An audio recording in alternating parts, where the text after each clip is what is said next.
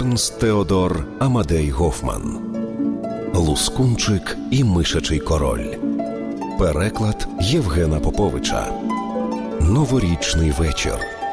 Читає ведучий радіовісті Микола Вересень.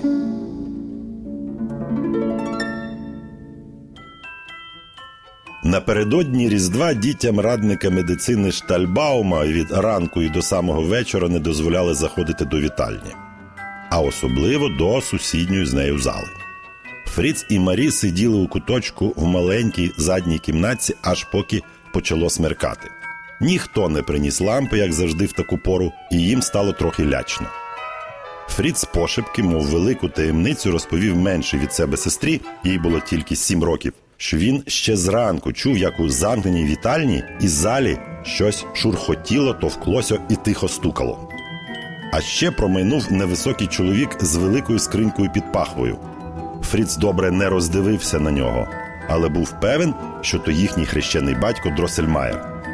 Марі з радощів заплескала в долоні і вигукнула: Ах, аби знати, що для нас цього разу змайстрував хрещений. Старший радник суду Дросельмаєр був дуже непоказний чоловік. Низенький, худий, обличчя геть зморщене, замість правого ока великий чорний пластир. На голові ані волосини, через що він носив білу перуку. Хрещений на все був великий майстер, навіть розумівся на годинниках і вмів сам їх робити. Дросельмаєр завжди приносив у кишені щось цікаве для дітей: то дерев'яного чоловічка, який вмів кумедно водити очима і вклонятися, то скриньку, з якої випурхувала пташка, то ще щось. Ну а на Різдво він щоразу майстрував якусь особливу гарну іграшку.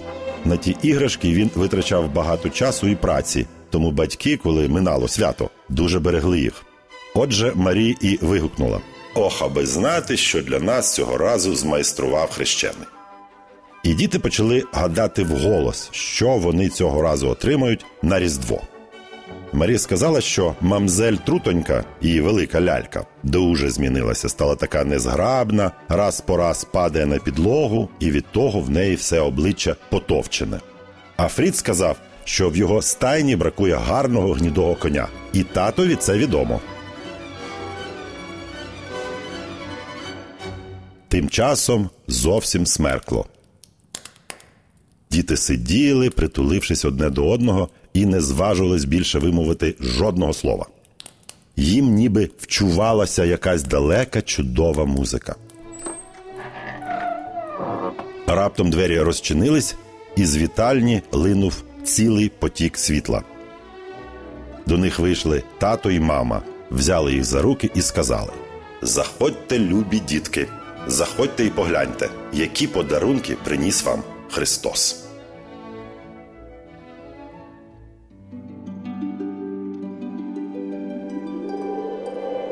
Подарунки читає ведучий радіовісті Олег Білецький.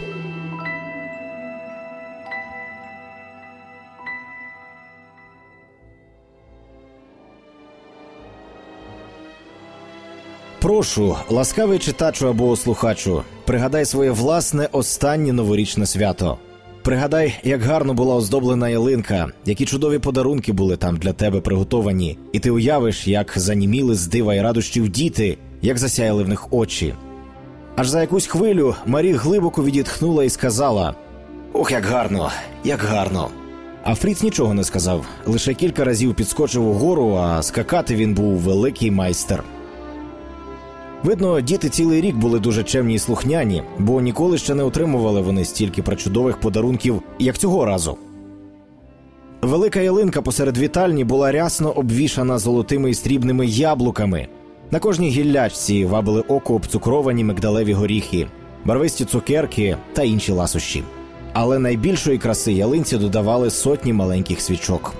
Ялинка променіла ними і привітно запрошувала дітей натішитися її плодами. І все яскріло, мінилося різними кольорами. Все було таке гарне, що годі описати.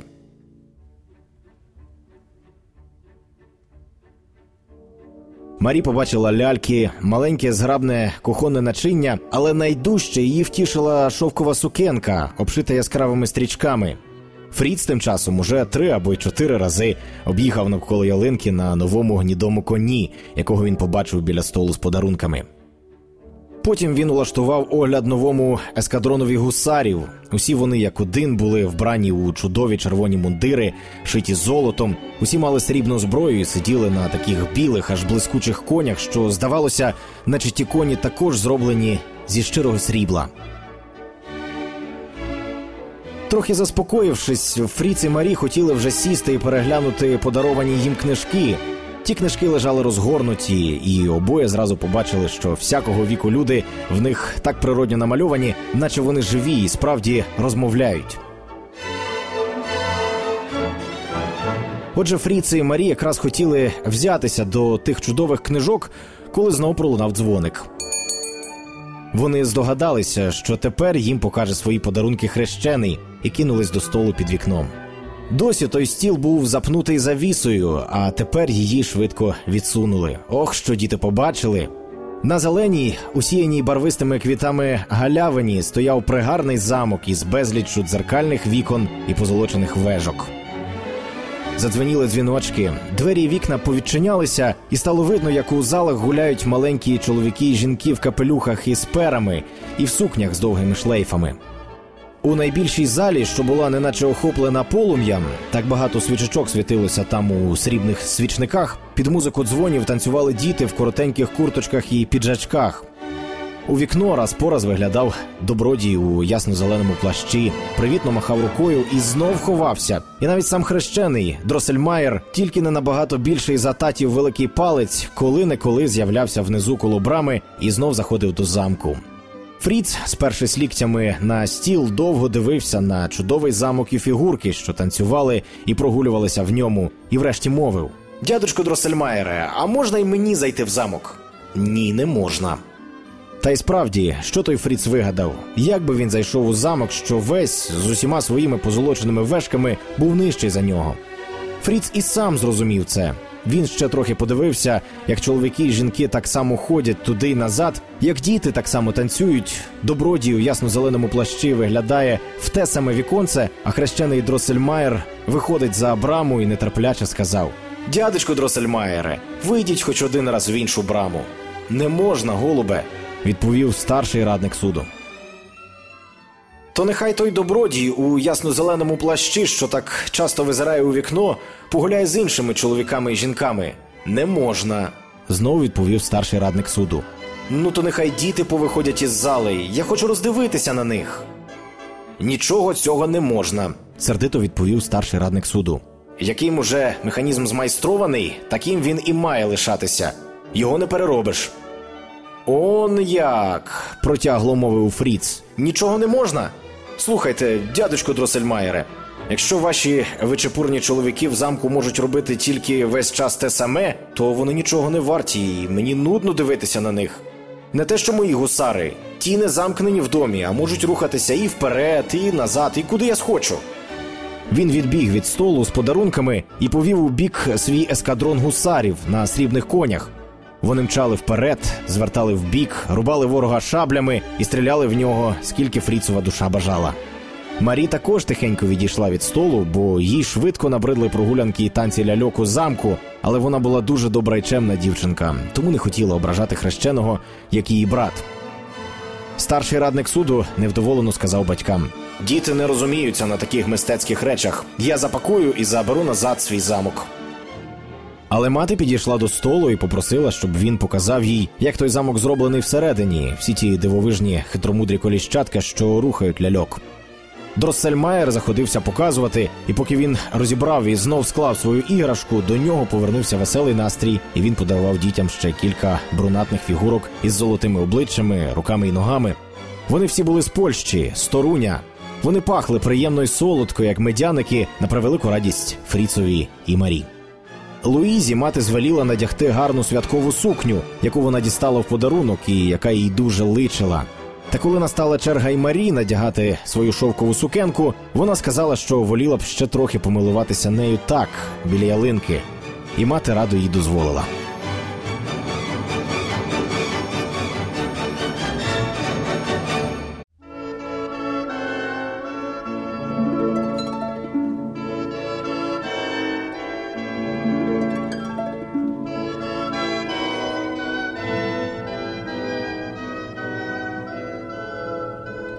Ернст Теодор Амадей Гофман Лускунчик і Мишачий Король. Переклад Євгена Поповича. Лускунчик читає гостьовий продюсер радіовісті Аліна Басова.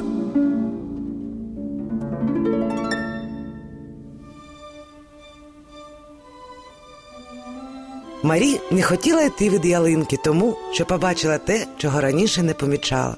Коли Фрід забрав своїх гусарів, на відноті опинився дивний маленький чоловічок, який немов чекав, коли надійде його черга.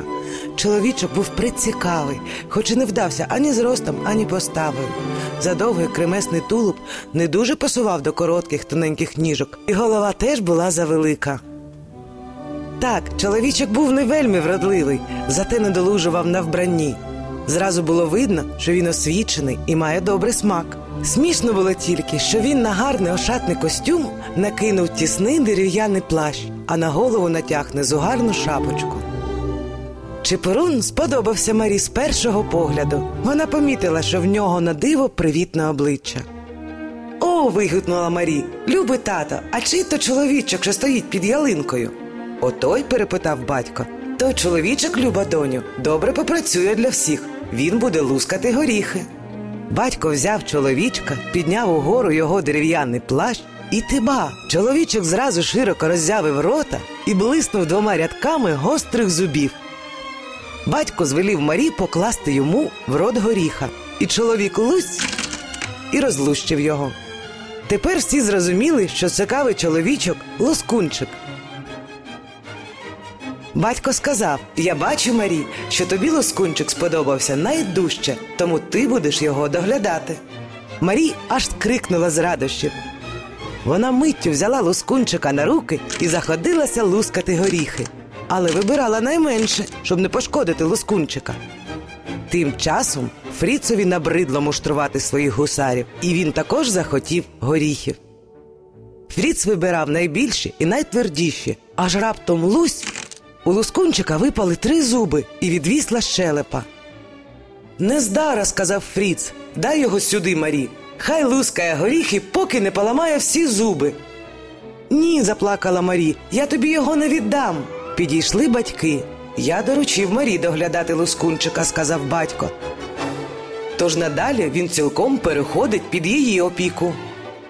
Між іншим, мене дивує Фріц, який вимагає від покаліченого на службі, щоб він і далі виконував свої обов'язки. Як добрий полководець, він мав би знати, що пораненого ніколи не залишають у лаві. Геть присоромлений Фріц перестав цікавитись лускунчиком і тихенько вшився. Марі познаходила зуби, що випали в лускунчика, та підв'язала йому щелепу білою стрічкою, яку відчепила від своєї нової сукні.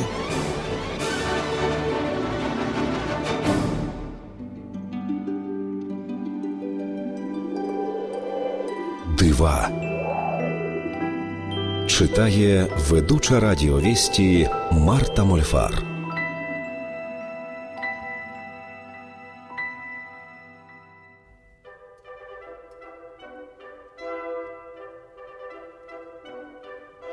У вітальні радника медицини стояла висока шафа з дверцятами. Там діти клали подарунки, які вони отримували кожного різдва. У найвищій шухляді зберігалися мистецькі витвори їхнього хрещеного батька, а в двох нижніх Марі Фріц могли класти, що хотіли.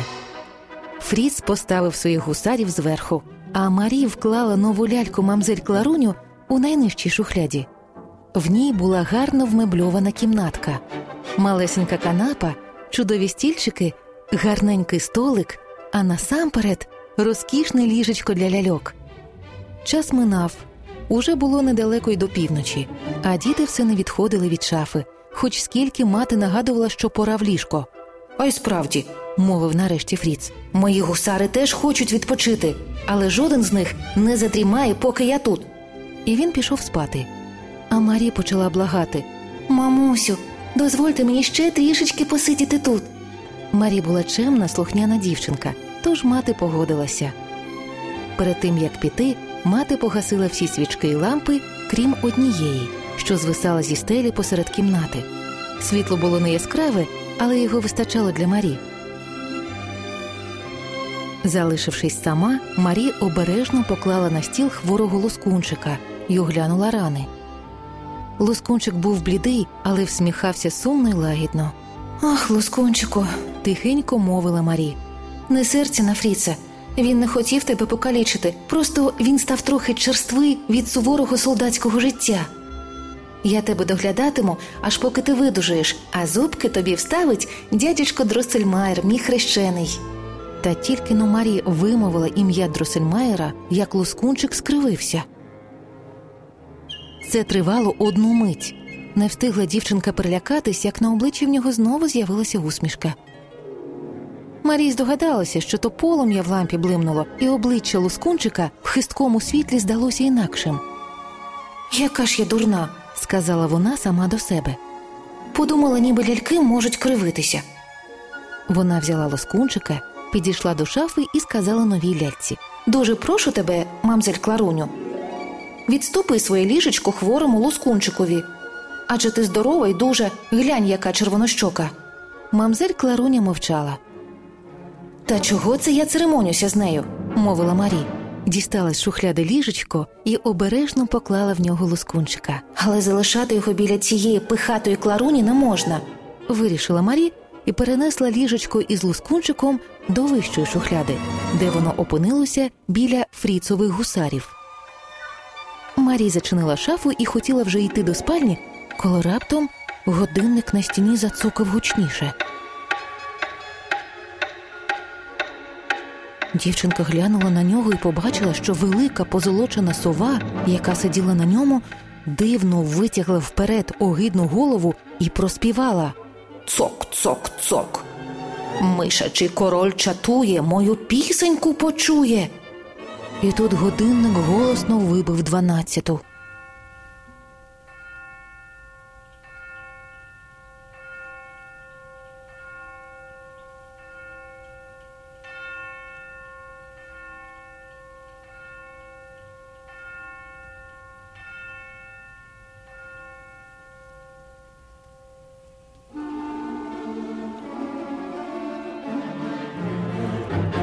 Марі дрижаки пішли по спині. Вона вже хотіла тікати, аж раптом побачила хрещеного, дядечка Дросельмайера, що сидів на годиннику замість сови. Марі опанувала себе і голосно спитала: Дядечко Дросельмайере, що ви там робите? Нащо лякаєте мене? Злазьте сюди. Та навколо раптом щось запищало, затупотіли тисячі маленьких лапок, а в щілинах підлоги замоготіли тисячі світлячків. Але то були не світлячки. О, ні, це маленькі блискучі оченята. Марі роздивилася, що з кожної щілини вилазять миші. Ось їх вже цілі зграї, дедалі більше і більше, аж раптом почувся гучний пронизливий писк.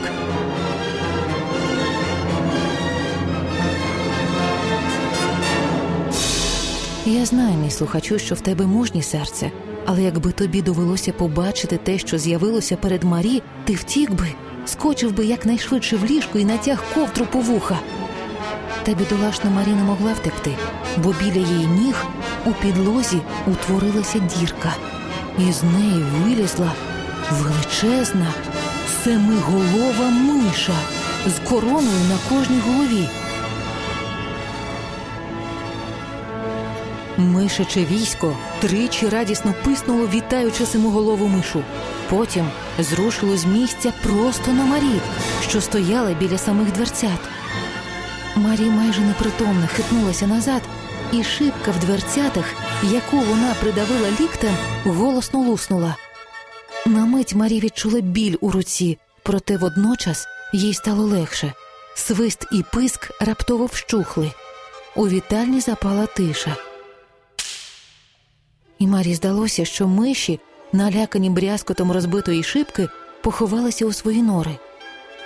Тут, у шафі за спиною Марі, почулося якесь шарудіння, і вона побачила щось дуже дивне. В шафі горіло світло. Ляльки бігали, метушилися. Враз лоскунчик підхопився, вискочив із ліжечка, витяг шабельку, махнув нею і крикнув любі мої васали, друзі і братове, чи ви станете попліч зі мною в тяжкій боротьбі? Італійські ляльки Скарамуччо і панталони, чотири сажотруси, два лірники та один барабанник загукали у відповідь. Так, володарю, ми вам вірні, і всі як один підемо з вами в бій. Перемога або смерть. І вони кинулися за лускунчиком, що відчайдушно зважився стрибнути з верхньої шухляди. Бідолашний лускунчик напевне поламав би собі руки й ноги, але мамзель Кларуня спіймали героя у свої ніжні обійми. О, люба моя Кларуню. скрикнула Марі. Я була несправедлива до тебе. А мамзель Кларуня пригорнула молодого героя до своїх шовкових грудей і сказала: О, володарю, ви поранені, не йдіть у бій, залишайтеся в моїх обіймах. Проте лускунчик щосили задригав ногами, і Кларі довелося поставити його додолу. Долі він миттю став інакший, ввічливо опустився на одне коліно і промовив: О, панно, я завжди пам'ятатиму, яку ви ласку мені виявили. Тоді Кларуня зняла свій блискучий пояс і хотіла підперезати ним лускунчика. Проте він приклав руку до серця і врочисто сказав: Не будьте, о панно, так безмежно добрі до мене, бо він зітхнув, зірвав з плеча стрічку, якою Марі перев'язала його, притис її до вуст, потім пов'язав собі на руку, наче військову відзнаку, і, мов пташка, перескочив на підлогу. Ви, мабуть, помітили, любі слухачі, що Лускунчик ще й до того, як ужив, добре відчував ту любов, яку виявляла до нього Марі, і тому не схотів тепер прийняти від мамзель Кларуні її пояс, хоч той був гарний і блискучий. Але що ж буде далі? Тільки но Лускунчик стрибнув додолу, знов зчинився писк і вереск. Під столом причаїлася сила селенна мишей на чолі зі своїм огидним семиголовим королем. Що ж тепер буде?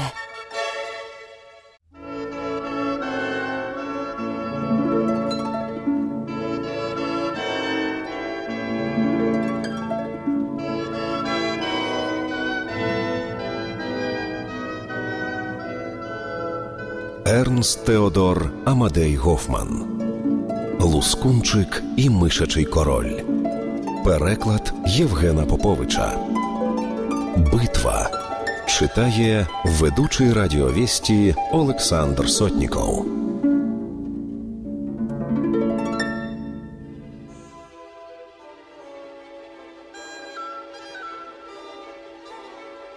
Бий тривогу, мій вірний васале барабаннику. На весь голос вигукнув лускунчик. І барабанник миттю почав бити тривогу дрібно, хвацько і так гучно, що в шафі забрещали шибки.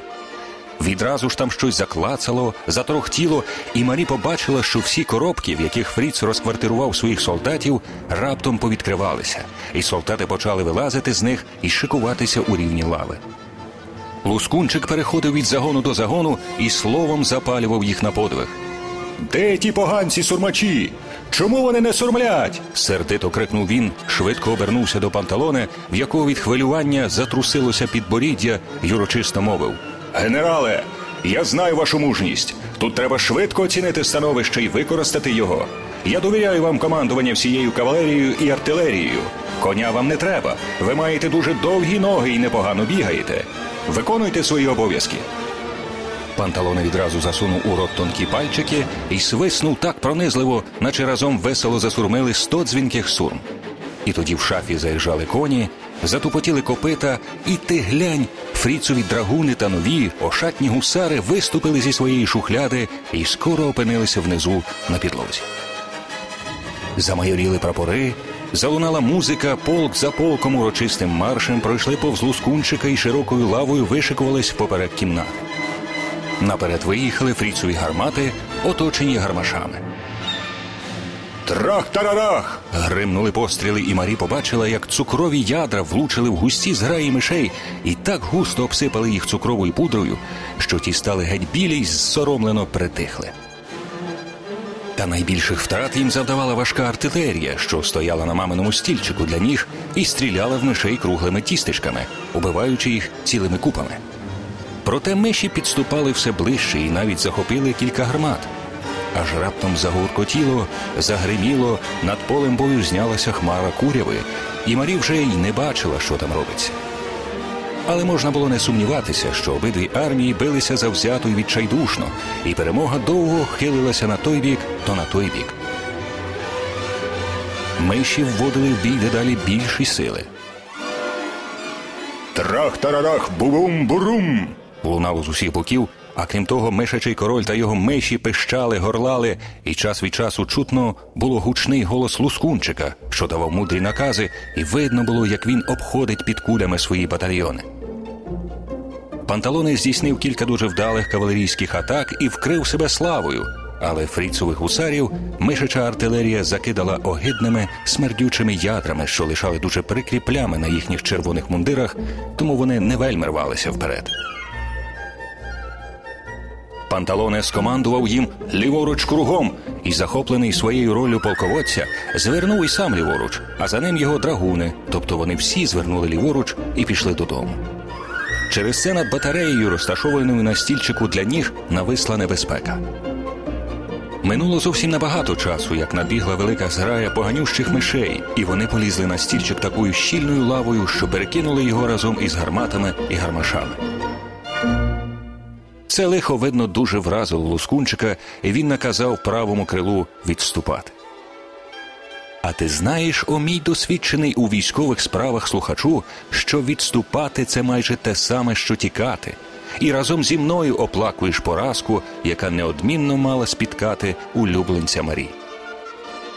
Та гляньмо тепер на ліве крило Лускунчикового війська, де ще становище дуже добре, і де полководець та його армія мають велику надію взяти над ворогом гору. Під час запеклого бою з-під комода тихенько вискочила мишача кавалерія і люто, огидно запищавши, кинулась на ліве крило Лускунчикового війська. Але на який опір вона там наштовхнулася? Повільно, наскільки дозволяли важкі умови місцевості, бо треба було перебиратися через край шухляди, батальйон фігурок із сюрпризами під керівництвом двох китайських імператорів просунувся вперед і вишикувався в каре.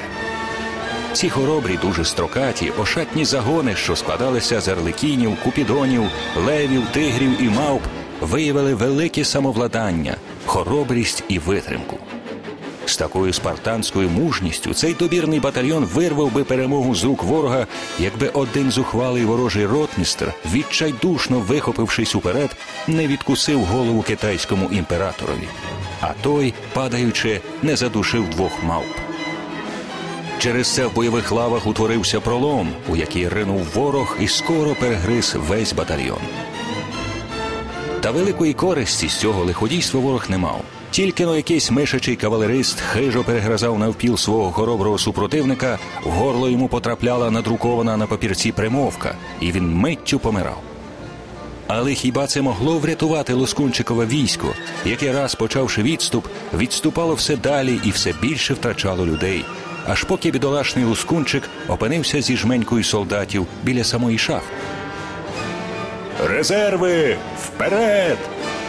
Панталоне, скарамучо, барабаннику, де ви? крикнув Лускунчик, ще сподіваючись на нові загони, які мали з'явитися з шафи.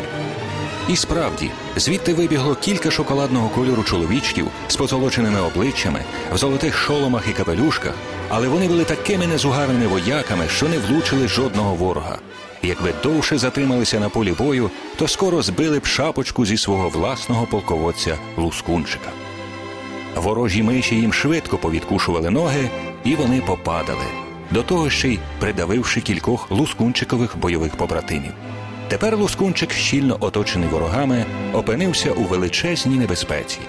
Він хотів перескочити через край шухляди, але мав за короткі ноги. Ляльки, кларуня і трутонька не могли йому допомогти, бо лежали непритомні, а гусари й трагуни скакали повз нього в шафу. І тоді він у цілковитому розпачі крикнув Коня! Тієї миті дві миші схопили його за дерев'яний плащ і до нього, переможно запищавши сімома горлянками, підскочив мишачий король. Марі більше не могла стримуватись. О, мій бідний лускунчику. захлипала вона, схопила, сама не тямлячи, що робить свого лівого черевичка, і щосили шпурнула його в мишачого короля. Враз усе розвіялося. В Марі ліва рука заболіла ще дужче, ніж досі, вона знепритомніла і впала додолу.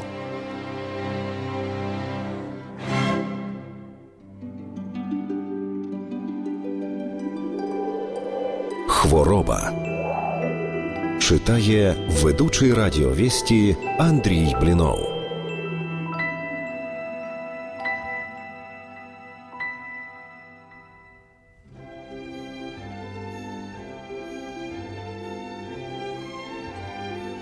Коли Марій прокинулась з глибокого сну, то побачила, що лежить у своєму ліжечку, а крізь намерзле вікно яскраво світить сонце. Біля самого ліжечка сидів якийсь чужий чоловік, та скоро дівчинка впізнала його. То був хірург Вендельштерн. Він тихо сказав нарешті, прокинулась. До ліжечка підійшла мати. Мамусю, прошепотіла Марі, чи ті бридкі миші всі втекли, і чи врятувався лускунчик? Не говори казначого, доню, сказала мати. Навіщо мишам твій лускунчик? А ось ти, мороко моя, налякала нас до смерті. Отак завжди буває, коли діти вперті і не слухають батька та й матері. Ти вчора засиділа зі своїми ляльками до пізньої ночі, задрімала над ними, і тебе, мабуть, злякала якась приблудна миша, бо тут вони не водяться. Одне слово так чи так, а ти ліктем вибила в шафі шибку і дуже порізала руку. Пан Вентельштерну це якраз витяг із рани кілька скалок, що там застряли. Він каже, що якби скло було перерізало жилу, ти б лишилася калікою або взагалі могла б стекти кров'ю. Хвалити Бога, я опівночі прокинулась, побачила, що тебе так пізно немає ще в спальні, і пішла до вітальні. Ти лежала непритомна біля самої шафи, і з руки в тебе цебеніла кров. Я й сама з переляку мало не зомліла. Бачу, ти лежиш долі, навколо тебе порозкидані фріцові олов'яні солдатики та інші ляльки, потрощені фігурки з сюрпризами і марципанові чоловічки. Тільки лускунчика ти держала в закривавленій руці, а недалеко від тебе лежав твій лівий черевичок. Ох, мамусю, сказала Марі, то були сліди великої битви між ляльками і мишами, а я тому так злякалася, що миші хотіли захопити в полон бідолашного лоскунчика. Він командував ляльковим військом. Я кинула в миші свого черевика, а що далі сталося, не знаю. Хірург Вендельштерн моргнув матері, і та дуже лагідно сказала Марі: Ну, гаразд, доню, не хвилюйся. Миші всі втекли, а лускунчик стоїть у шафі цілий і неушкоджений. Тієї хвилини до спальні зайшов батько, помацав у доньки пульс і завів довгу розмову з хірургом. Марій чула, що йшлося про якусь травматичну лихоманку.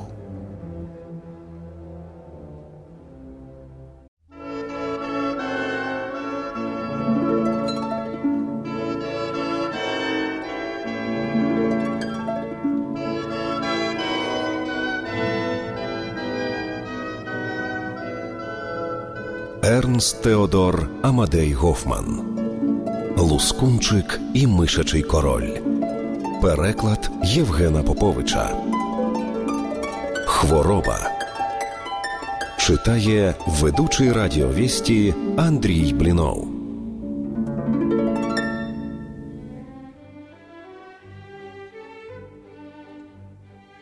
Марі довелося лежати в ліжку і ковтати ліки. Минуло кілька днів, поки їй полегшало. Тільки рука ще трохи боліла. Марі знала, що лускунчик вийшов з битви цілий і неушкоджений, але часом їй ніби вчувалося, що він сумним голосом промовляє Марі, моя найдорожча панно, ви багато зробили для мене, але можете зробити ще більше.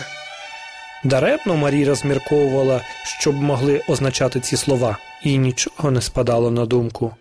Гратися Марі не можна було через поранену руку, а коли вона бралася читати, в очах їй починало так мерехтіти, що доводилося відкладати книжку.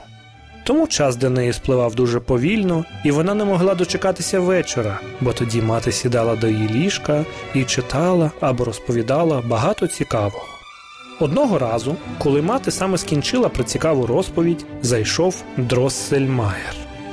Ану, хай я погляну, як почувається наша бідолашна хвора, сказав він.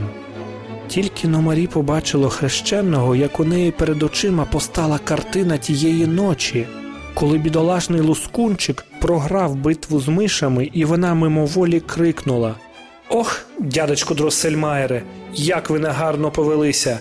Я ж бачила, як ви сиділи на годиннику і кликали мишачого короля. Чому ви не допомогли Лускунчикові, лихий, недобрий дядьку Дроссельмаєре?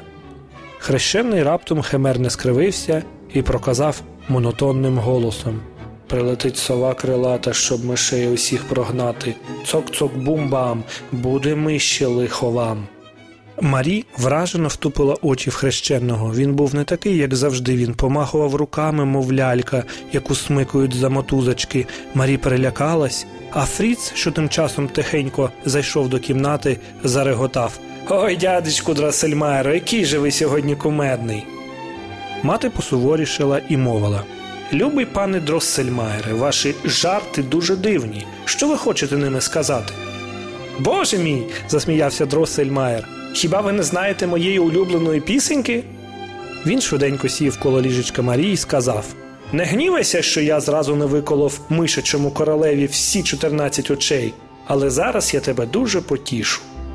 На цьому слові старший радник суду сягнув рукою до кишені і обережно витяг звідти, знаєте кого?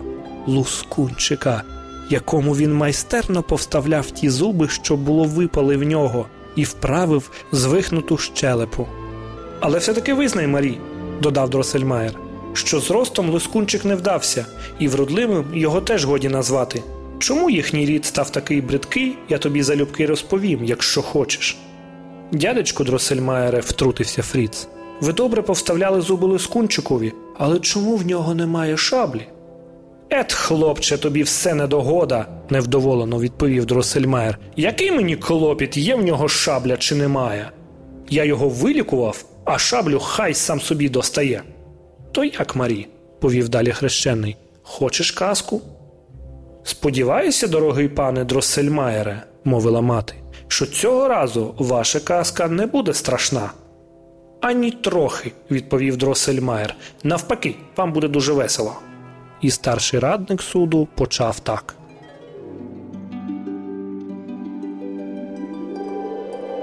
Казка про твердий горіх. Читає ведуча радіовісті Сніжана Старовицька.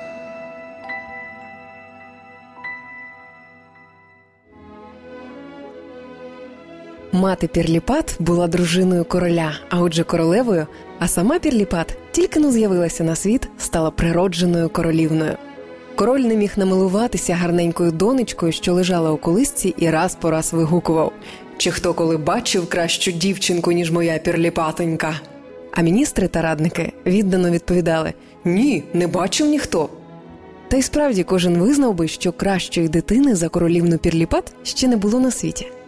Її личко було ніби виткане з білого, як лілея, і рожевого, як троянда шовку, очі були як дві краплі небесної блакиті, а волоссячко закручувалося у золотаві кучері. До того ж, пірліпат з'явилася на світ із двома рядочками білих, мов перли зубів, якими через дві години після народження вкусила за палець канцлера, коли він хотів приглянутися до неї ближче. І захоплений народ довідався, що вона має характер. Усі тішилися, лише королева була дуже налякана і стривожена. Ніхто не знав чому. Перш за все впадало в око, що вона звеліла пильно стерегти колиску пірліпат. Крім того, що на дверях стояли охоронці, дві служниці мусили сидіти біля самої колиски, а ще шість по кутках кімнати. Та найбільше дивувала всіх інша її химера. Кожна із служниць мала тримати на колінах кота. Ви, любі слухачі, ні за що не вгадаєте, чому королева так робила, але я знаю чому, а зараз розповім і вам. Одного разу до двору батька Пірліпат з'їхалося багато могутніх королів та королевичів, і почалися веселі розваги, лицарські турніри, вистави та бенкети. Батькові Перліпат кортіло показати, що в нього є вдосталь золота й срібла, тому він наказав готувати великий бенкет.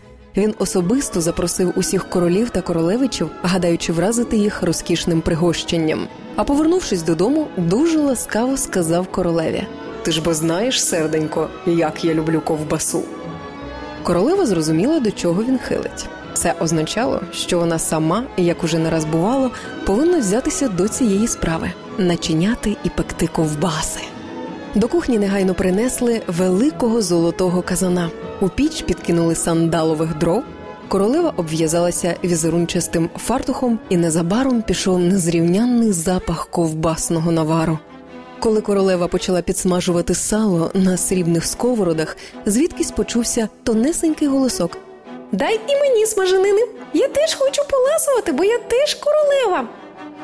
Королева знала, що то був голос пані Мишильди, яка вже багато років жила у королівському палаці. Пані Мишильда казала, що вона родичка королівської сім'ї і сама теж володарює у мишичій країні. Королева була добра жінка, і, хоч вона не визнавала пані Мишильди королевою, проте у святкові дні пригощала її. Пані Мишильда радісно прискочила до вогню і почала зграбними лапками хапати шматочки сала, які їй давала королева. Та раптом з під печі повискакували всі кумасі пані Мишильди, і навіть її семеро синів, зухвалі шибеники, й накинулись гуртом на сало. Перелякана королева нічого не могла з ними вдіяти. На щастя, нагодилася старша управителька і прогнала настирливих гостей. Тож якась дещиця сала іще лишилася. Викликали двірського математика, і за його вказівками ті залишки розподілили на всі ковбаси. Залунали сурми й литаври. Всі володарі й королевичі у розкішному вбранні прибули на святковий бенкет. Король прийняв їх гостинно й шанобливо. Але як подали ліверну ковбасу, усі помітили, що король дедалі блідне і тихо зітхає, наче серце йому крає якийсь біль.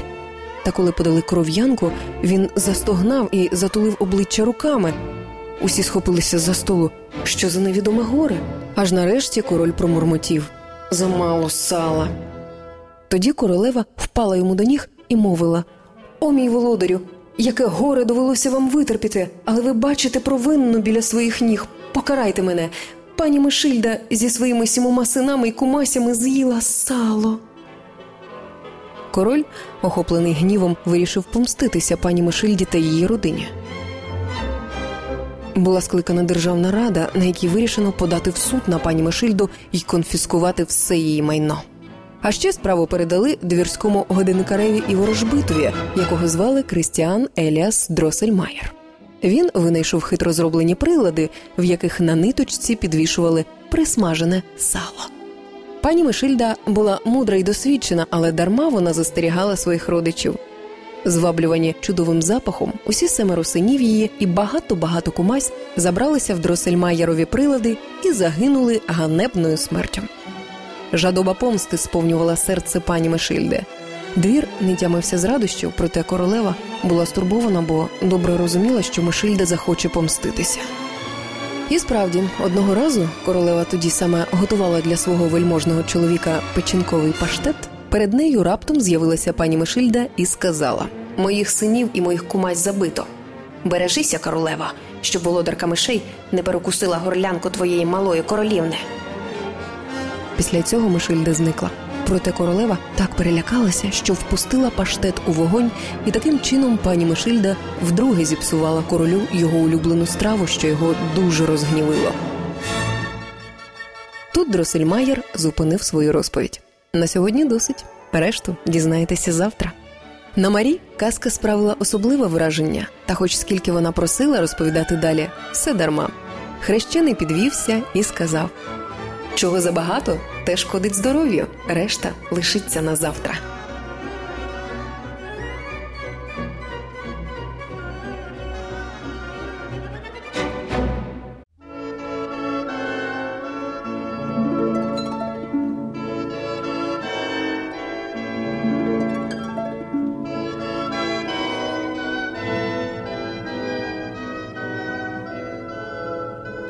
Ернст Теодор Амадей Гофман Лускунчик і Мишачий король.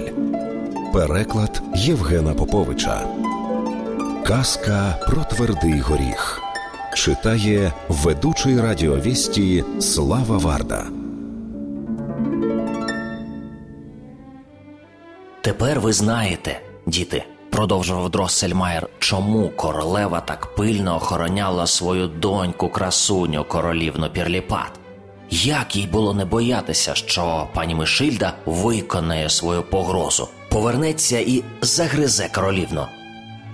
Дроссельмайерові прилади не допомагали проти найхитрішої пані Мишильди, і двірський звіздар порадив забезпечити котячу охорону.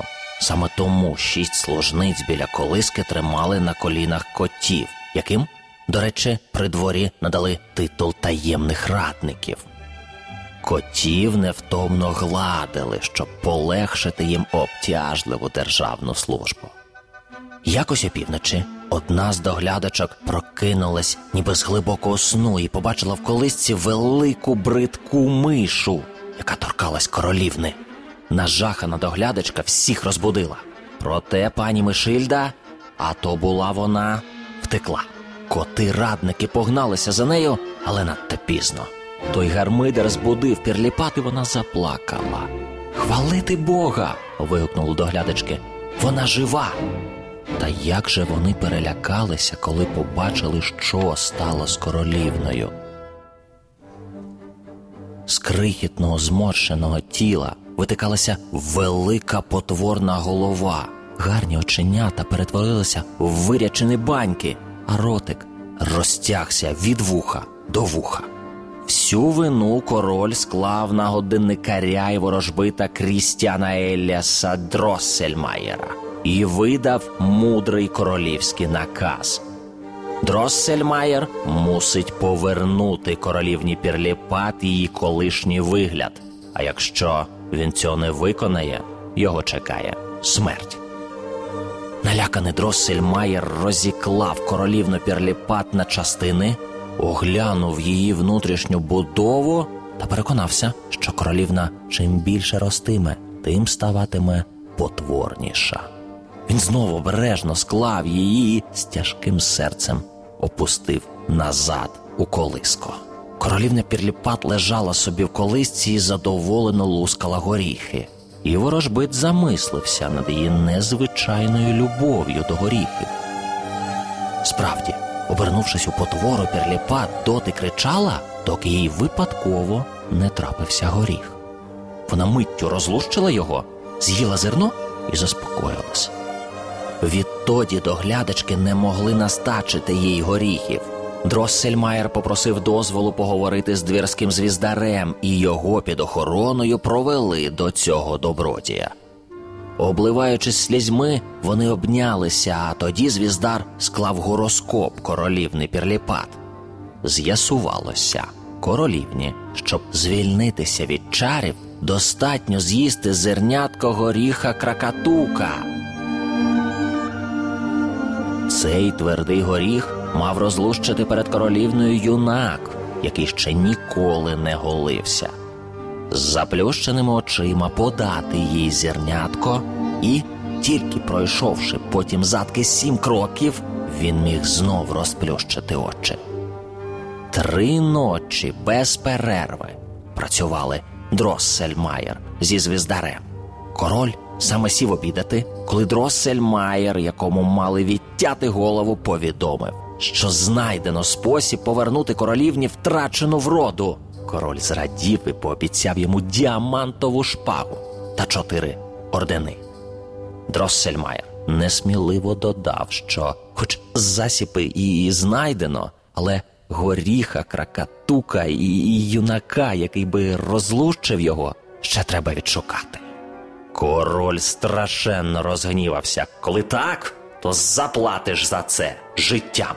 Але за Дроссельмаєра вступилася королева. Король змилостивився і звелів годинникареві і звіздареві вирушити в дорогу і не повертатися без горіха кракатука. А юнака, що розлущив би його, можна буде, як підказала королева, знайти вже потім, помістивши оголошення в газетах.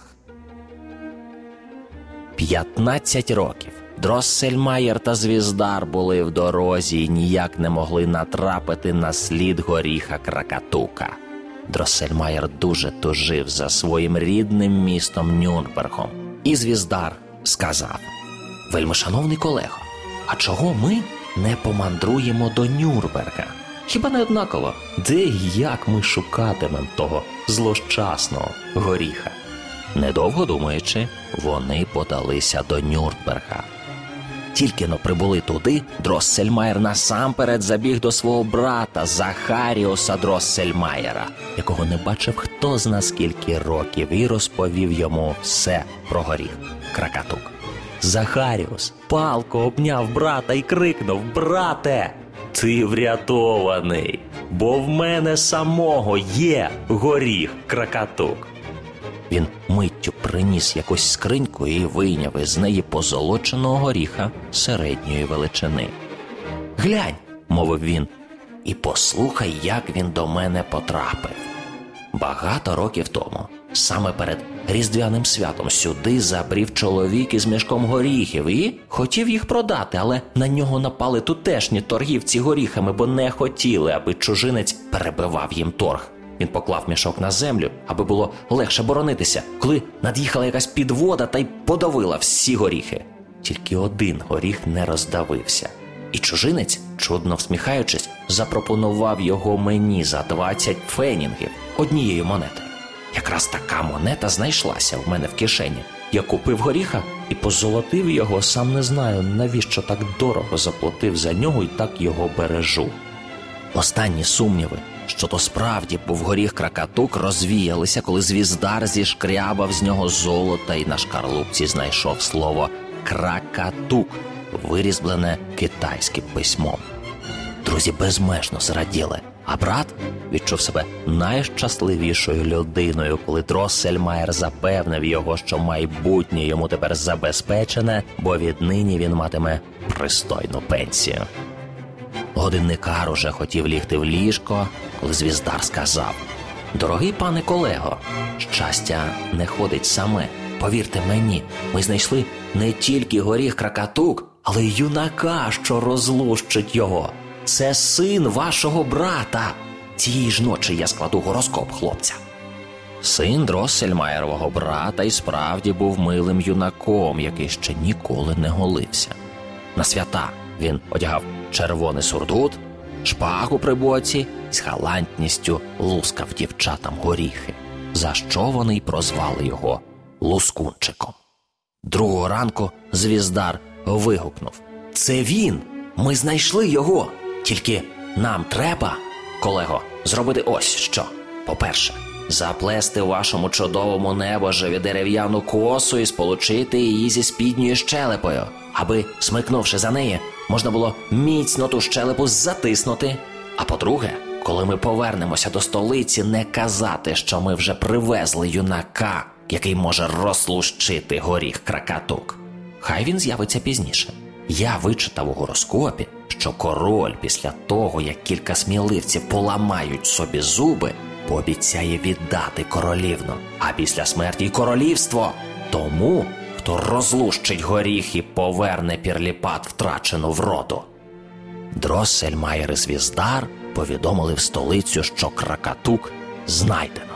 Коли мандрівники прибули до двору, там уже зібралося багато юнаків, що хотіли спробувати зняти чари з королівни. Все сталося так, як звіздар вичитав у гороскопі.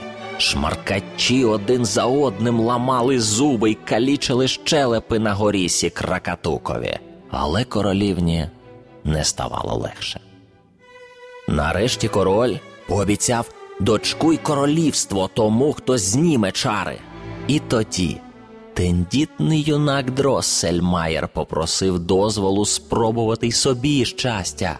До речі, він дуже сподобався потворній пірліпат. Вічливо вклонившись королю й королеві, а тоді королівні пірліпат, молодий Дроссельмаєр поклав кракатук в рот, смикнув себе за косу і лусь шкарлуща розкололася. Він спритно обібрав зернятка, шанобливо вклонившись, вручив його королівні, заплющив очі й почав заткувати. Королівна миттю з'їла зернятка і. О, диво! Потвора зникла, а на її місці з'явилася гарна дівчина. Король і весь його двір радісно заголосили. Гармидер дуже збентежив молодого Дроссельмайера, якому треба було скінчити свої сім кроків, але він тримався і вже був наставив праву ногу на сьомий крок. Коли там, де він мав нею стати, наче з під землі вродилася пані Мишильда. Дроссельмайер наступив на неї і так спіткнувся, що мало не впав. І тієї миті, о лихо, юнак став такий самий потворний, як перед тим була королівна Пірліпат. Тіло його, наче зсохлося, і ледве тримало на собі велику бридку голову. Годинникари ворожбит похололи з жахом, а пані Мишильда також дістала кару за своє лиходійство. Молодий Дроссельмайер, наступивши на неї, каблуком пробив їй шию, і тепер вона помирала. Та вже конаючи, підла відьма пропищала. Мій синок тебе скарає. Сім голів на те він має. І пані Мишильда сконала. На молодого Дроссельмайера ніхто не звертав уваги, але королівна нагадала батькові його обіцянку, бо дуже їй сподобався юнак. Та коли бідолаха з'явився перед королівною в теперішньому своєму вигляді, вона скривилася і крикнула Геть звідси, бридкий, лускунчику. Гороскоп, що його звіздар склав у Нюрнберзі, не передбачав такого кінця.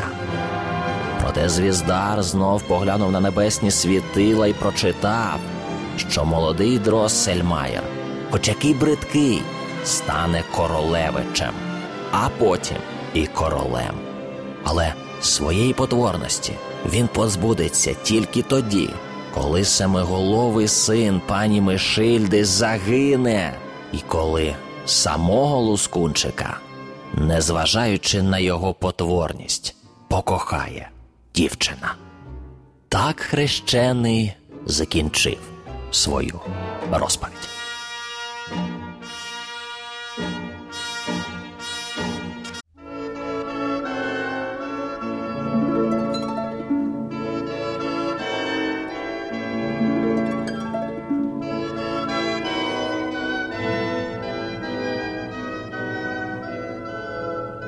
Ернст Теодор Амадей Гофман Лускунчик і Мишачий король. Переклад Євгена Поповича. Дядько й Небіж читає ведучий радіовісті Дмитро Тірішков.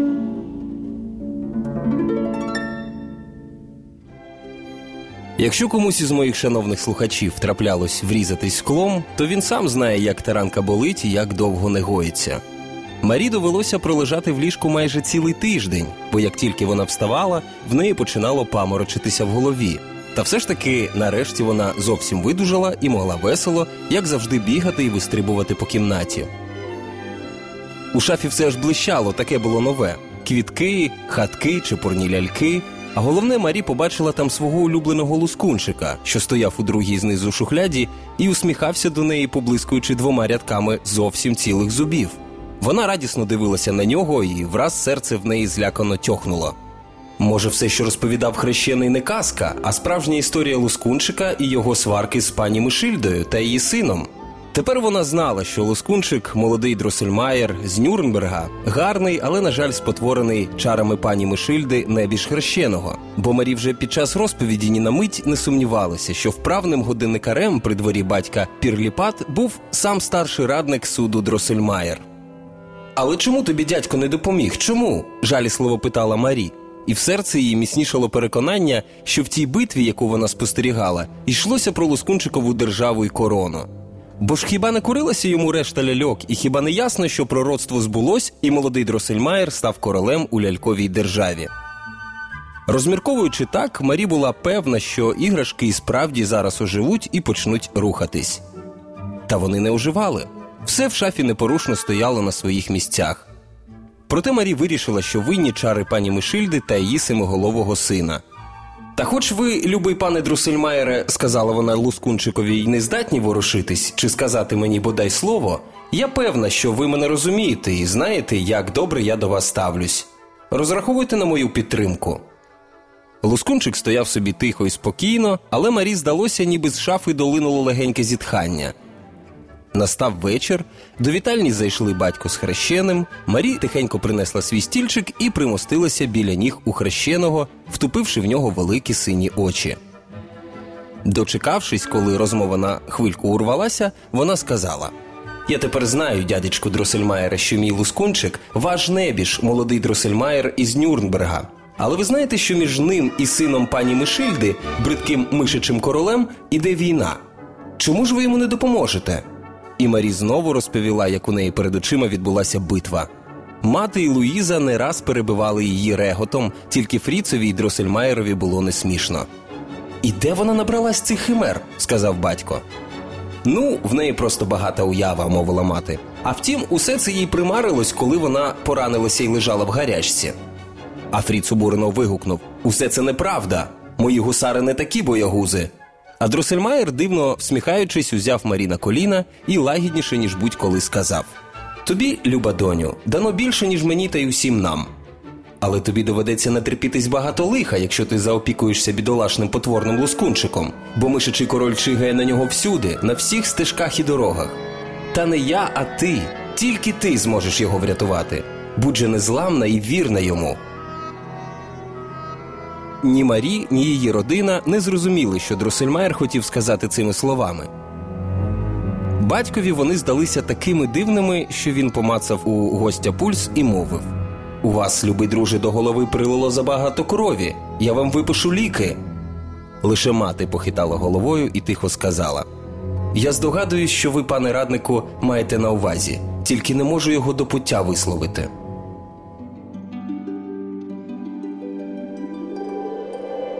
Перемога читає ведуча радіовісті Олена Чабак.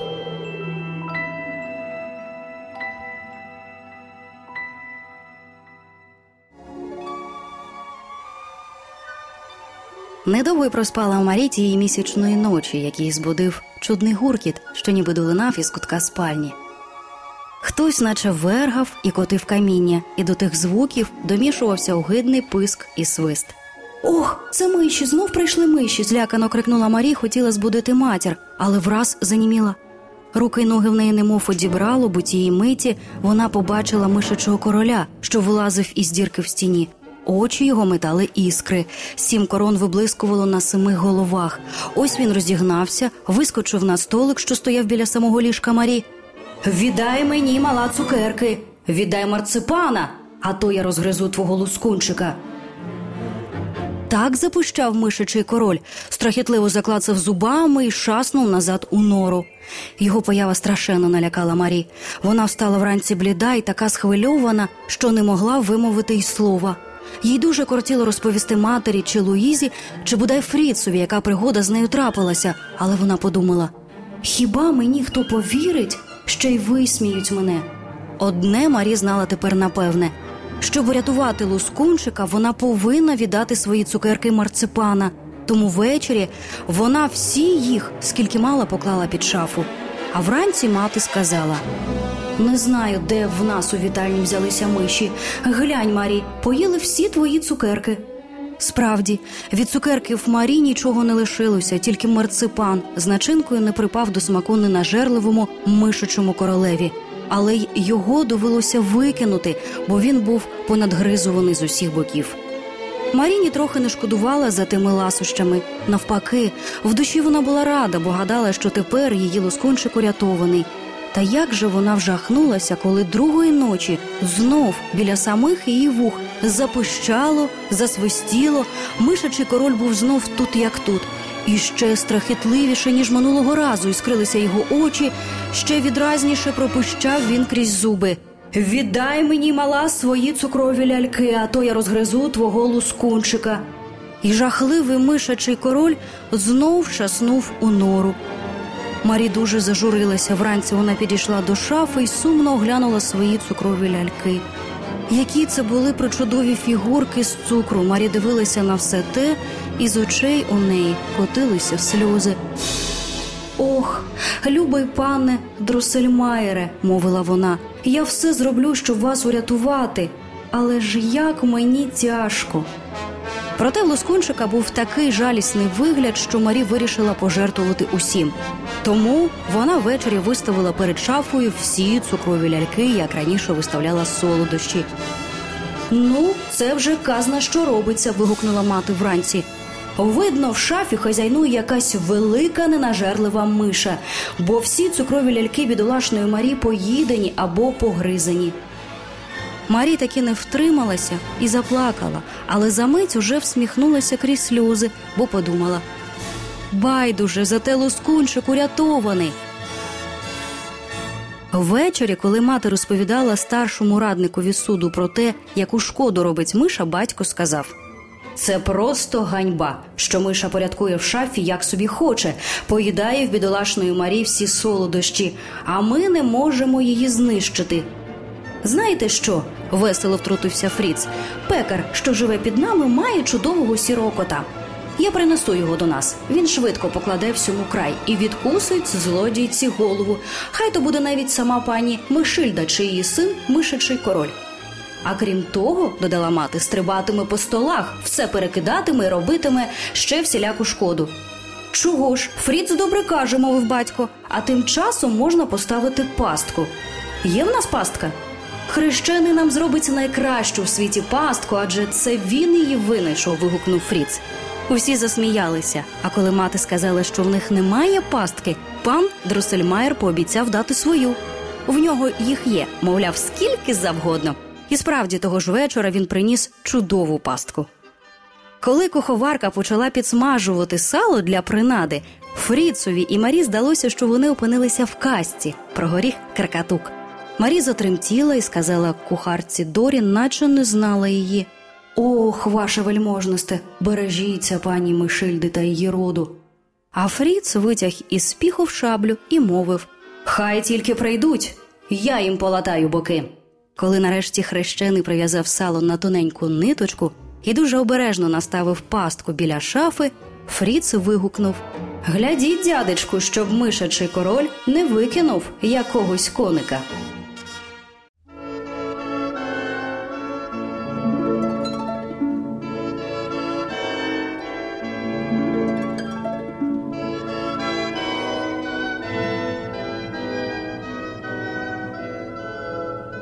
Ернст Теодор Амадей Гофман Лускунчик і Мишачий король.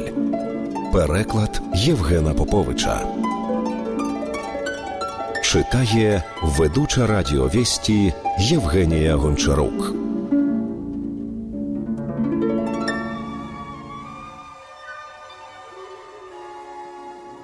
Ох, якого страху довелося зазнати бідолашній Марі вночі.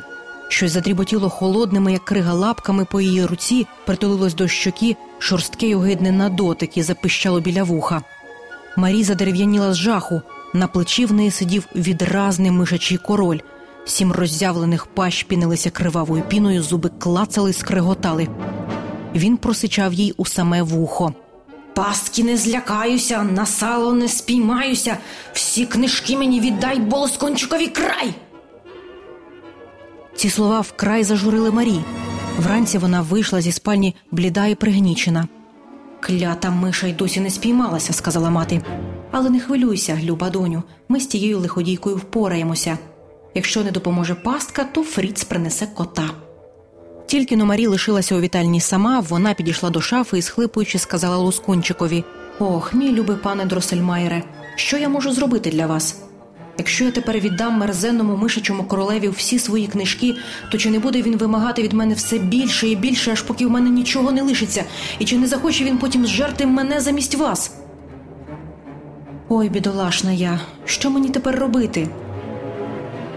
Раптом Марі помітила, що у лускунчика цієї ночі на шиї з'явилася велика кривава пляма. Відтоді, як Марі довідалася, що її лускунчик насправді був молодим дросельмаєром, небожем хрещеного, то вже не брала його на руки, не пестила, не цілувала, навіть рідко торкалася його руками, якось соромилася. Але тепер вона обережно взяла його з ліжечка, дістала свій носовичок і заходилася витирати пляму. Та як же вона здивувалася, коли раптом відчула, що лоскунчик у неї в руці потеплішав і ворухнувся. Вона швиденько поклала його назад у шухляду. Тоді лоскунчик розтулив рота і прошепотів. Ох, вельми шановна мадмуазель Штальбаум, незрівняна моя приятелько, скільки ви всього зробили для мене. Ні, годі вже, не треба жертвувати ні книжками, ні чим іншим. Тільки дістаньте мені шаблю, а про все інше я подбаю сам. На цьому його мова урвалася, і очі застигли. Проте Марі не вжахнулася, а навпаки, застрибала з радощів, бо тепер вона знала, як урятувати лискунчика, але де роздобути для нього шаблю. Марі вирішила попросити поради у Фріца і ввечері, коли вони лишилися самі біля шафи з іграшками, розповіла йому все про свої пригоди з лускунчиком та мишачим королем. Найдужче вразило Фріца, що його гусари, як виходило з розповіді Марі, виявилися під час битви поганими вояками. Він ще раз поважно перепитав, чи справді все було так, як Марі каже. А коли вона заприсяглася, що не вигадала жодного слова, швидко підійшов до шафи, виголосив перед гусарами грізну промову і на кару за їхнє боягузтво позрізав у них з кашкетів відзнаки.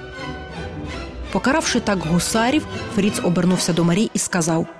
А зброю я Лускунчикові дістану, бо щойно перевів на пенсію старого полковника, отже, його чудова шабля більше йому не потрібна.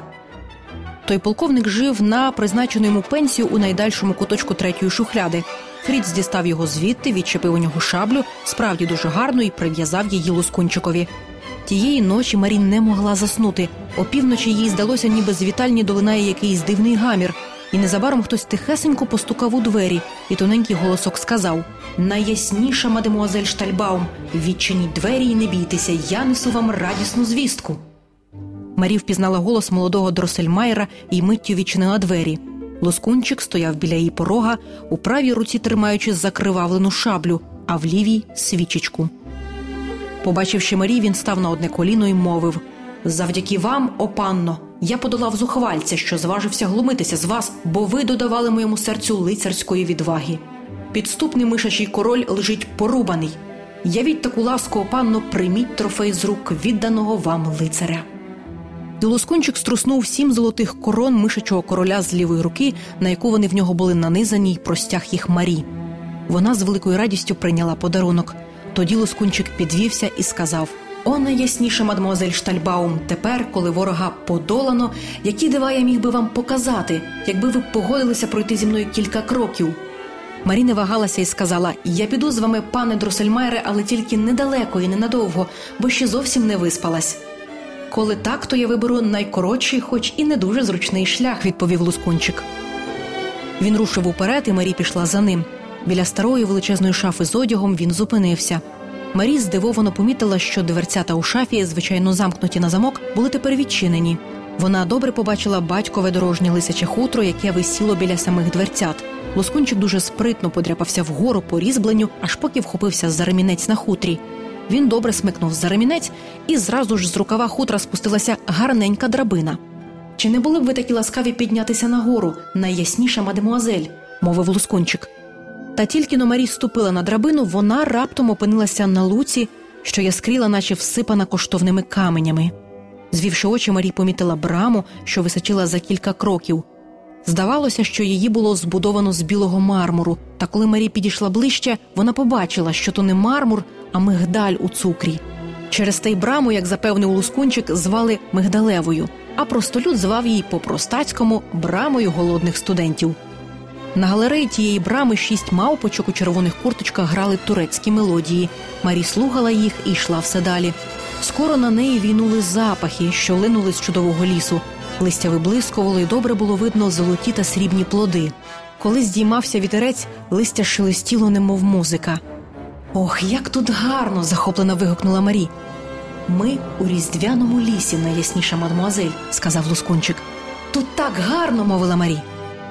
Лускунчик плеснув у долоньки, і миттю з'явилися пастухи та пастушки, такі тендітні й білі, ніби зроблені із чистого цукру. Вони принесли причудове золоте крісло, поклали на нього білу подушечку і дуже увічливо запросили Марі сісти. І тільки но вона сіла, пастухи й пастушки виконали пригарний танок, а потім зникли серед дерев. Вибачте, найясніше, мадемуазель Штальбаум, та чи не захотіли б ви пройти далі? мовив лускунчик. Марі підвелася і пішла за лускунчиком. Вони простували вздовж струмка, що хлюпотів біля їхніх ніг. Це помаранчевий струмок, сказав лускунчик. Він пахне гарно, але своєю красою не може зрівнятися із лимонадним потоком, що так само, як і він впадає в озеро мигдалевого молока. Справді, Марі скоро почула шум і побачила широкий лимонадний потік. Він котив свої жовтогарячі хвилі серед буйних зелених кущів. Недалеко звідти повільно текла темно-жовта, надзвичайно духмяна річка. На її берегах сиділи гарненькі дитинчата, водили товстих рибинок і зразу ж поїдали їх. Підійшовши ближче, Марі роздивилася, що ті рибинки були дуже подібні до круглого печива, а трохи далі на березі лежало невеличке село. Будинки й церква все було темно-брунатне, а на золотих дахах поналіплювали цукати й мигдалеві зернятка. Це пряникове село на березі медової річки, мовив лускунчик. У ньому живуть гарні люди, але в них часто болять зуби. Краще обминемо його.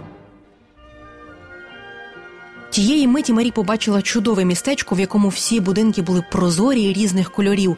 Лускунчик рушив до нього, і ось Марі почула веселий гамір і побачила силу селених гарнесеньких чоловічків, що розвантажували підводи, які стояли на ринку. Ми у цукровому містечку, сказав Лускунчик. Тепер саме прибули подарунки від шоколадного короля. Але найясніше, мадмуазель Штальбаум, ми не будемо відвідувати всі міста і села цієї країни. До столиці, до столиці. Лускунчик заквапився далі, і Марі, страшенно зацікавлена, побігла за ним. Незабаром вінуло чудовим запахом, і все навкруги замерехтіло лагідним рожевим світлом. Марі помітила, що то був відблиск темно-рожевої води, яка на диво мелодійно хлюпотіла сріблясто рожевими хвильками. Вода все прибувала і прибувала, аж поки утворилося велике озеро, по якому плавали білі лебеді з золотими стрічечками на шиї, а діамантові рибинки виринали і знов поринали у рожеві хвилі. Ох! захоплено вигукнула Марі. Та це ж те саме озеро, яке мені колись обіцяв зробити хрещений. Лоскунчик усміхнувся і плеснув у долоньки. Рожеве озеро зашуміло, хвилі знялися вищі, і Марі помітила вдалині дельфінів, що пливли до них і тягли за собою мушлю, зліплену з мерехтливого коштовного каміння. Дванадцятеро чарівних негренят вискочили на берег і перенесли спершу Марі, а потім лускунчика в мушлю, яка зразу ж полинула по хвилях.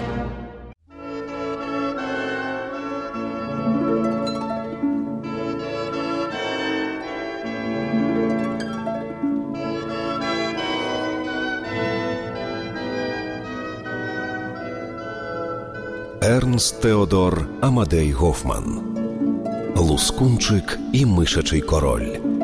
Переклад Євгена Поповича. Читає ведуча радіовісті Анна Ільницька.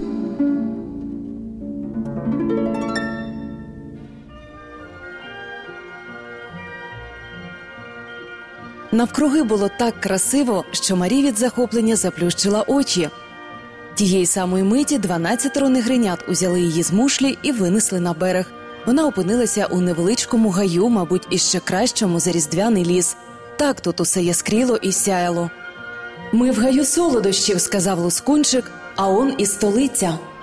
Ох, що тут побачила Марі.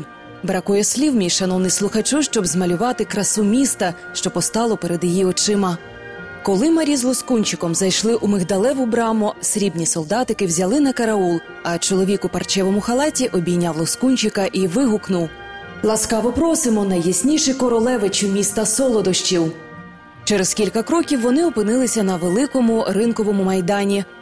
Посередині височів глазурований медівник із крихкого тіста, рух нього з водограїв струменіли лимонад та інші смачні напої, а басейн був повний шоколадного крему. Скільки там було люду. Ошатно вбрані кавалери й дами, вірмени й греки, євреї і тирольці, офіцери й солдати, проповідники й блазні одне слово, всі, хто тільки є на білому світі. Марі раптом опинилася перед замком із сотнею веж, що весь світився рожевим світлом. По стінах були розписані букети фіалок, нарцисів, тюльпанів і ливкоїв. Велика вежа мерехтіла золотом та сріблом.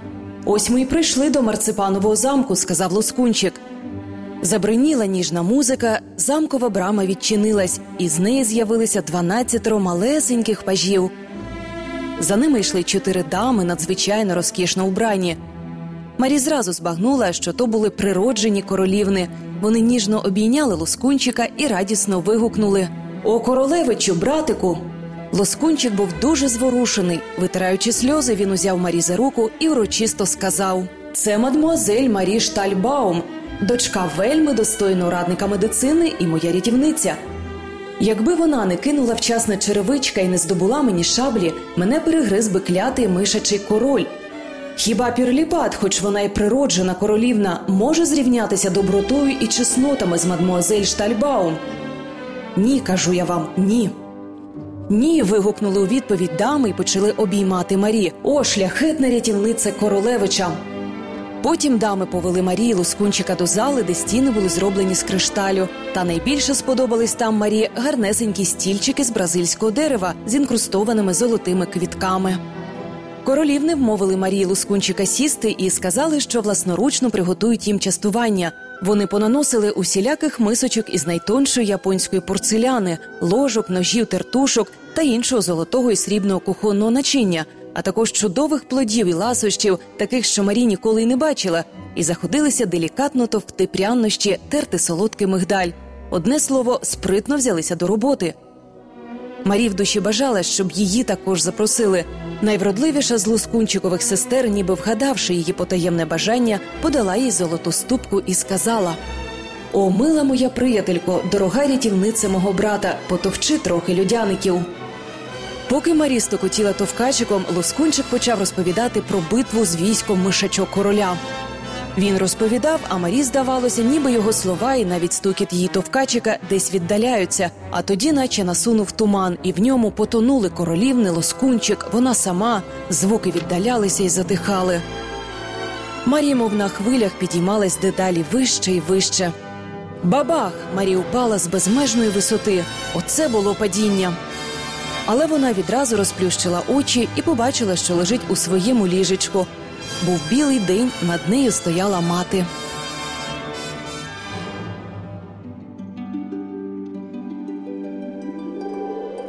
Читає ведучий радіовісті Костянтин Дорошенко.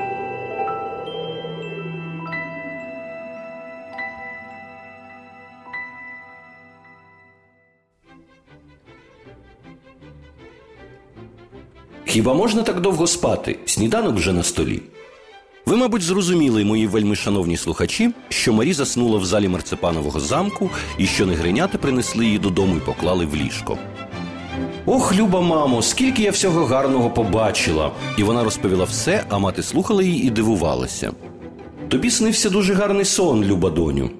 Марі запевняла, що бачила все це не в вісні, а насправді. Тоді мати повела її до шафи з іграшками, взяла лоскунчика, що, як завжди, стояв у шухляді, і сказала: Як ти могла подумати, дурненька, що ця дерев'яна лялька може говорити і рухатися? Але ж я твердо знаю, мамо, що це маленький лоскунчик, молодий пан Дроссельмаєр, небіж хрещеного. Почувши це, батько і мати зареготали. Марі мало не заплакала. Ви ось тату смієтеся з мого лоскунчика, а він так гарно називав вас. Коли він відрекомендував мене своїм сестрам королівнам, то сказав, що ви вельми достойний радник медицини. Батьки зареготали ще дужче. Тоді Марі швидко дістала зі своєї скриньки сім корон мишачого короля, показала їх матері і мовила: Гляньте, мамо, ось сім корон мишачого короля. Їх мені дав молодий пан Друсельмайер як свої трофеї. Мати вражено розглядала малесенькі корони з невідомого блискучого металу. Батько також не міг надивитися на них. Нарешті вони звеліли Марі признатися, де взялися ті корони, але вона стояла на своєму. А коли батько назвав її малою брехункою, вона гірко заплакала. Тієї миті двері відчинилися і ввійшов хрещений. Що сталося? спитав він. Батько розповів йому про все і показав корони. Хрещений засміявся і вигукнув: Пусті хімери, та це ж ті корони, які я подарував Марі на день народження, коли їй минуло два роки. Невже ви не пам'ятаєте?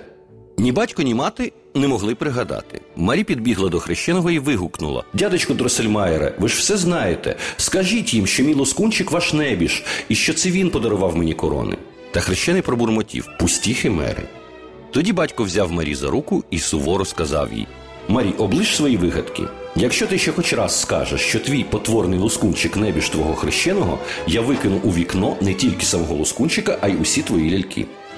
Тепер бідолашна Марі не могла нікому й слова сказати. Навіть Фріц повертався спиною до сестри, коли вона хотіла розповісти про дивовижну країну. Одного разу хрещений знов лагодив годинника у штальбаумі. Марі сиділа біля шафи з іграшками і дивилася на лускунчика. І враз у неї вихопилося. Ох, любий пане Дроссельмаєре, якби ви насправді жили, я б не погордувала вами, як королівна Пірліпат, за те, що ви через мене втратили свою вроду. Тієї ж миті щось затріщало, і Марі зомліла і звалилася додолу. Коли вона опритомніла, коло неї упадала мати. Ну як можна було звалитися зі стільця? До пана Дроссельмаєра приїхав із Нюрнберга Небіш і завітав із ним до нас. Будь же чемною. Марі звела очі, хрещений всміхався дуже вдоволено.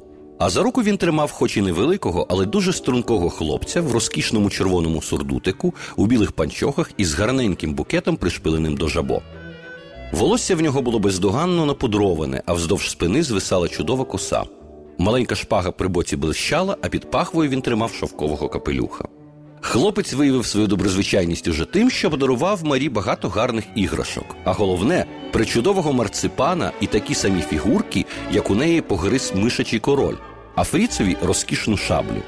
За столом чемний гість лускав для всіх горіхи, навіть найтвердіші його не лякали. Правою рукою він клав горіха в рот, лівою смикав себе за косу і лусь, шкаралуща розколювалася в друзки.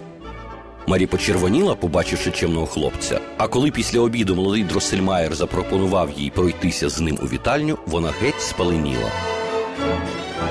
Тільки но молодий Дроссельмаєр лишився наодинці з Марі, він опустився на одне коліно і мовив: О, незрівнянна мадемуазель Штальбаум, ви бачите біля своїх ніг щасливого Дроссельмаєра, якому ви врятували життя.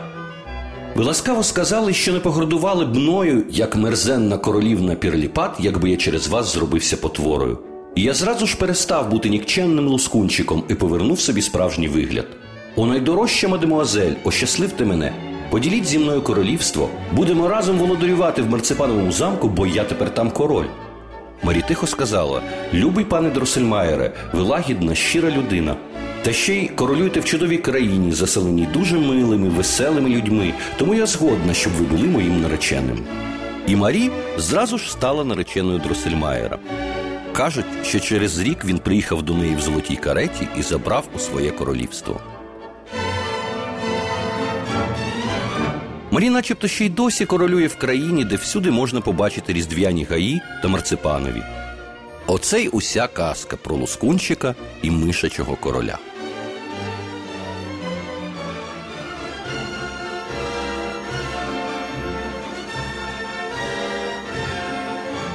Радіо Вісті бажає вам казкового нового року.